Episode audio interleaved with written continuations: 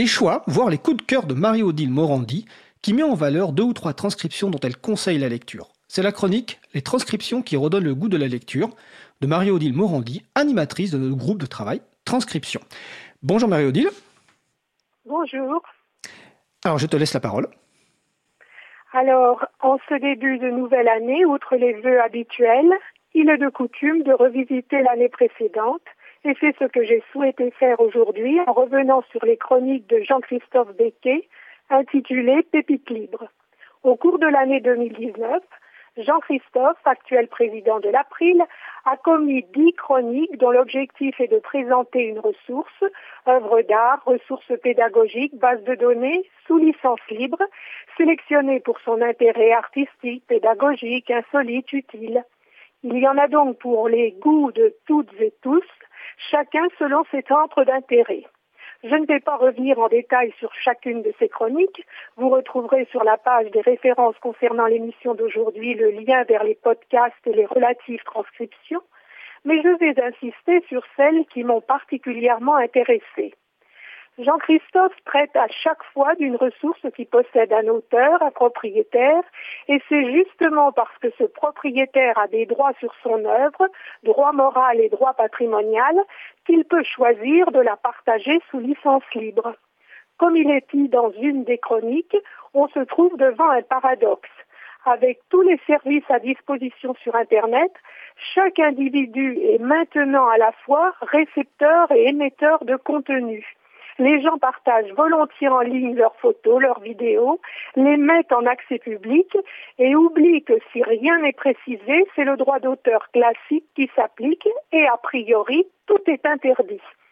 Le livre est né avec le logiciel libre, Richard Stallman en 1984, et avec le temps, des personnes ont eu envie de libérer des ressources autres que des logiciels, textes, images, livres, films et dessins animés ces personnes se sont mises à réfléchir à des licences adaptées à ces ressources non logicielles, à ces œuvres immatérielles. Les licences Creative Commons particulièrement permettent de donner explicitement aux utilisateurs un droit d'usage décidé par l'auteur, droit d'utilisation, de copie, de réutilisation, selon la licence choisie, sans jamais oublier, bien entendu, de créditer l'auteur. Cependant, il existe encore un manque d'éducation sur cette nécessité d'indiquer clairement de la part des créateurs quels sont les droits qu'ils accordent sur leurs œuvres publiées sur Internet, c'est-à-dire cette nécessité d'indiquer une licence. Dans sa première chronique de janvier 2019, Jean-Christophe nous permet, grâce à la vidéo Un faible degré d'originalité de Antoine Defort, qu'il appelle une promenade culturelle, de découvrir l'histoire du droit d'auteur. Il nous explique que cette vidéo, initialement publiée avec les licences Creative Commons NC, qui limite les utilisations commerciales, donc une licence pas libre au sens strict du terme, et depuis, suite à ces échanges avec l'auteur, publiée sous licence Creative Commons, by, share alike, partage à l'identique, clause qui permet sa copie et son utilisation, à condition de partager sous la même licence libre les éventuelles versions dérivées ou modifiées de la vidéo. Dans la chronique intitulée Copier n'est pas volé, du titre du dessin animé de l'artiste Nina Palais, il nous est rappelé qu'une œuvre de l'esprit est une ressource non rivale et que, puisque le coût de la copie est marginal, la copier à plusieurs endroits permet de renforcer sa diffusion et constitue une formidable opportunité donnée par les auteurs qui choisissent de partager leur travail sous, sous licence libre. Avec la chronique 50 millions de photos libres sur Flickr, Jean-Christophe nous propose d'enrichir les communs, c'est-à-dire de déposer nos photos sur ce site web de partage de photographies et de vidéos. Il nous conseille de les déposer aussi sur la médiathèque libre Wikimedia Commons, toujours afin d'augmenter leur visibilité et pourquoi pas avec des photos de notre patrimoine architectural, participer au concours mondial de photos libres Wiki Loves Monuments qui se déroule en septembre ou au concours Wiki Loves Earth consacré au patrimoine naturel qui se déroule au printemps. La licence Creative Commons attribution partage à l'identique est requise pour ces œuvres. Dans le registre de l'éducation qui me tient à cœur, nous entendons régulièrement que la formation des individus devra se poursuivre tout au long de leur vie professionnelle. Quoi de mieux donc que les MOOC, Massive Open Online Courses et cours en ligne ouverts et massifs? L'objectif de la plateforme FunMOOC, lancée par le ministère de l'Enseignement supérieur et de la Recherche en 2013, est donc de diffuser la connaissance au plus grand nombre. Sauf que, dénonce Jean-Christophe, la licence Creative Commons by NC-ND utilisée pour la plupart de ces ressources ne les libère pas.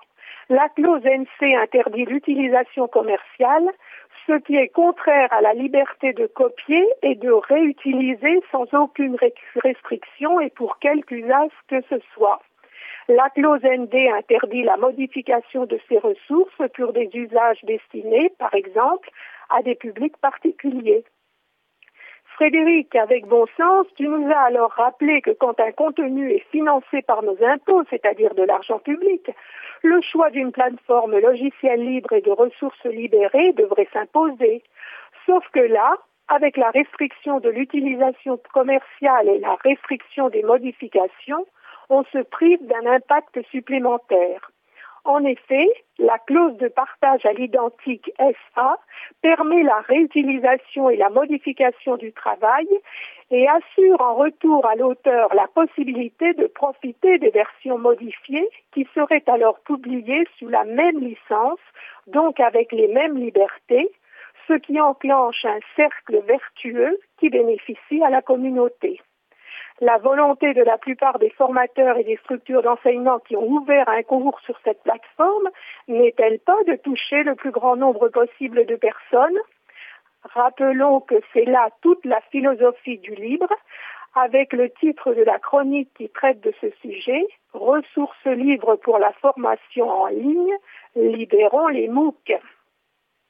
Et pourquoi ne pas libérer ces MOOC en allant jusqu'à la licence Creative Commons 0, comme le fait Wikidata, qui a dépassé les 70 millions d'enregistrements couvrant tous les champs de la connaissance de façon très structurée, ce qui permet d'obtenir des informations très précises grâce au lien entre les éléments avec multiplication des opportunités d'utilisation retrouver la liste des œuvres réalisées par un artiste né dans une ville donnée est l'exemple proposé par Jean-Christophe dans la chronique Wikidata, relier tous les savoirs du monde. Notons cependant un bémol au sujet de cette licence Creative Commons 0 qui permet de réutiliser la base de données sans obligation de publier et de partager les versions dérivées sous licence libre. Des acteurs du monde propriétaire peuvent alors récupérer ces données et en faire usage sans reverser au libre les éventuelles améliorations apportées. J'invite les auditeurs et auditrices à relire ces transcriptions et j'en arrive à la chronique que j'ai particulièrement appréciée puisqu'il s'agit de musique classique.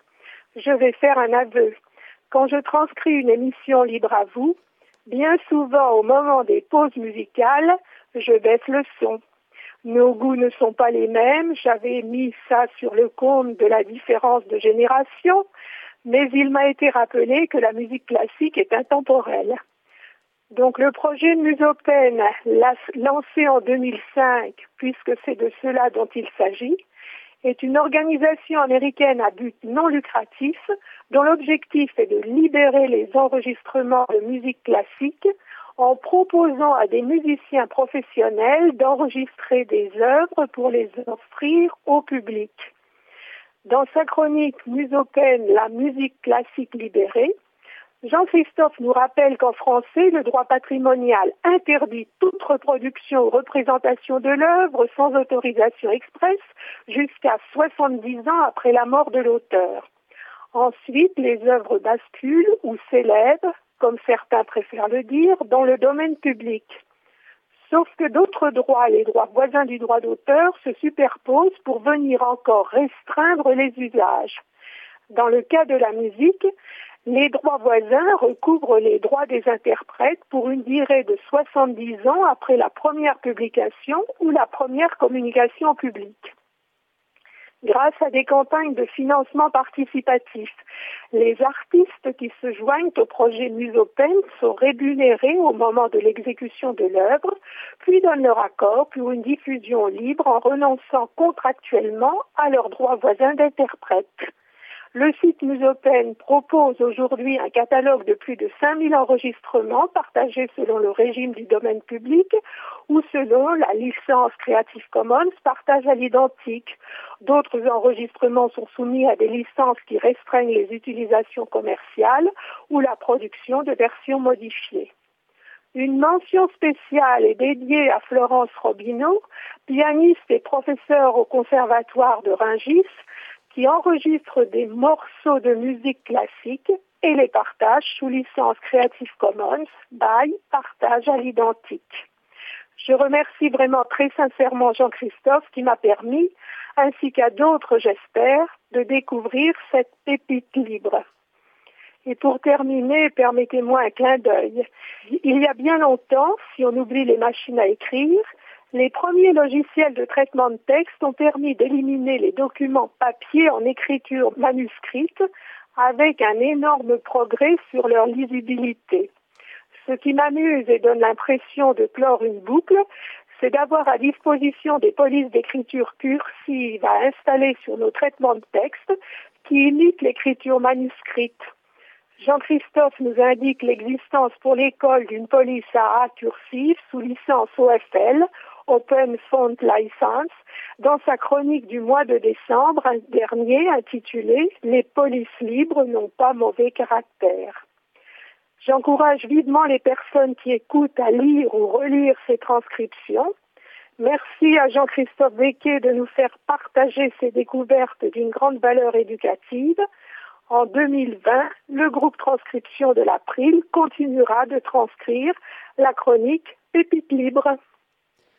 La mère Odile, merci. Euh, et félicitations aussi, euh, je pense au nom de tout le monde, pour ton travail sur le groupe transcription. Vous avez dû euh, publier plus de 100 transcriptions dans l'année. Bientôt, il y aura d'ailleurs, on l'annonce, hein, on en a parlé la semaine dernière, un site dédié aux transcriptions, donc d'ici euh, quelques semaines.